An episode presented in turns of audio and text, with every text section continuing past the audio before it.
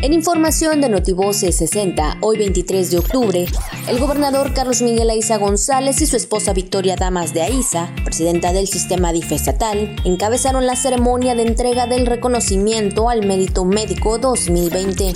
En la reunión de la Mesa Estatal para la Construcción de la Paz, el gobernador Carlos Miguel Aiza González exhorta a hacer uso permanente del cubrebocas, mantener la sana distancia y el lavado de manos. La Comisión de Derechos Humanos entregó esta mañana el informe anual de actividades al Congreso del Estado. En el marco del Día del Médico, el rector de la Universidad Autónoma de Campeche, José Ruiz Carrillo, encabezó la ceremonia de imposición de batas blancas a estudiantes de la licenciatura en médico cirujano.